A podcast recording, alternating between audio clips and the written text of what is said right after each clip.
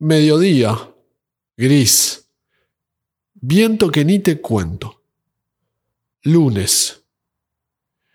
En el galpón de mi viejo, el fuego ardiendo con trozos de, de madera, de esos que van sobrando de construcción en construcción, y el fuego ardiendo bien fuerte. Una cocina al costado, preparando guiso, supongo. Te cuento. Lenteja, papa, cortada en trocitos bien chiquititos, arroz en abundancia. Y acá se viene el detalle. Un buen trozo de cerdo ahumado del sábado. Nos tomamos el tiempo de cocinarlo. El que dirige la batuta es mi viejo. Y luego de un rato nos sentamos cerca del fuego, intenso. Nos sentamos Flavio, mi viejo y yo, a almorzar. Deleitamos el plato y al terminar, automáticamente tomamos nuestros celulares y empezamos a buscar no sé muy bien qué, ni sé muy bien para qué, ni por qué. Pero nos mandamos con el celular, ¿no? ¿Hacer qué? No sé, ni, ni por qué, ni para qué, como te venía contando.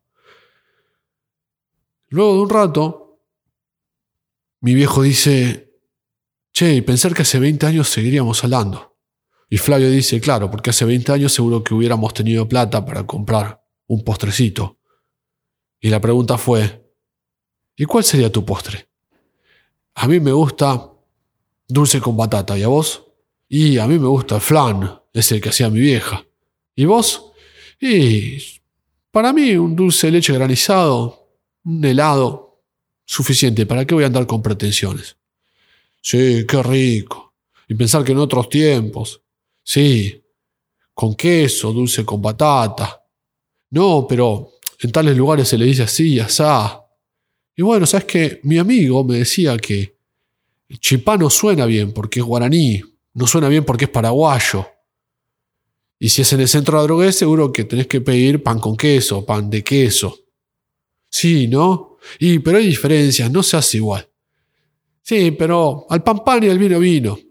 Sí, es cierto, y acá le dicen así y asá. ¿Y sabes qué? Un matecito. Un buen mate con una cucharadita de café. Eso marca la diferencia. Amargo. Tal vez con un poquito de azúcar para hacer la diferencia y cambiar un poco. Porque hay hierbas y combinaciones. ¡Oh, mi primo! Es mi mejor primo porque tiene 16 mates en un rinconcito, todo tipo de hierbas, tipos de bombillas. Y decía, el secreto está en cebar mate en un mate seco. Sí, como mi hermana. Mi hermana insiste en que hago el mate en un porongo húmedo, que hay que dejarlo secar. En lo posible con dos, tres días, que quede bien seco. Uh, pero vos no sabés las charlas que se hacen con esos mates. Cuando vayas a verlo, tu tío decirle, mi papá me dijo que me prepares unos mates. Sí. ¿Y qué mates? Bueno, mi amigo también no se queda atrás. Toda la ceremonia. Ahora decime, ¿Cómo es posible que se puedan hacer mates buenos, regulares y malos con un poco de agua acá sirviendo, un poco de hierba y ya está? Y hay todo tipo de mates. Y así, entre pito y flauta, se detonó una charla hermosa que se ameritaba de atesorar y que ahora estoy compartiendo con vos en este humilde podcast en este nuevo episodio después de tanto tiempo. Y pensando en los ingredientes que hacen al viaje, que hacen a la imaginación. Mi sensei Sakanashi solía decir, cerrá los ojos, imagina el limón, sentilo, tenés que llegar a sentir el sabor amargo, sentir su aroma. Y con un poco de imaginación se hace el diálogo, se hace la charla y todo fluye. Y de repente una herramienta que se encuentra a mano, que sirve para comunicarnos no importa dónde estés, cuándo, cómo, cada vez es más simple, cada vez es más ligero, más inmediato, obstruye a la comunicación, obstruye ese diálogo simple, tan natural que siempre se da en el día a día. ¿Por qué? Como bien te decía, aún no lo sé, deben haber razones incontables. ¿Para qué? Tampoco. Más bien traigo preguntas que obviamente tienen un montón de respuestas, pero me quedo pensando en eso.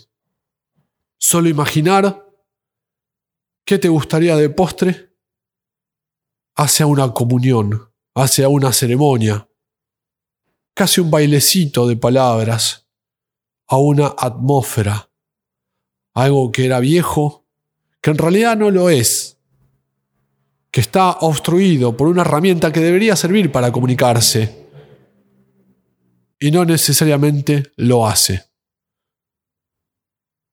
Eso, qué sé yo.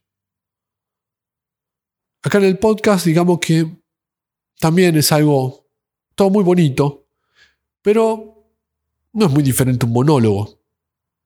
Solo habla una voz. Ahora qué lindo cuando empiezan a salir esas charlas. Que tal vez no te lleven a nada, pero dan compañía. Si con mi monólogo, si con este episodio logré algo por el estilo, hacémelo saber. Te dejo un abrazo en la distancia y espero que nos volvamos a encontrar en un próximo episodio.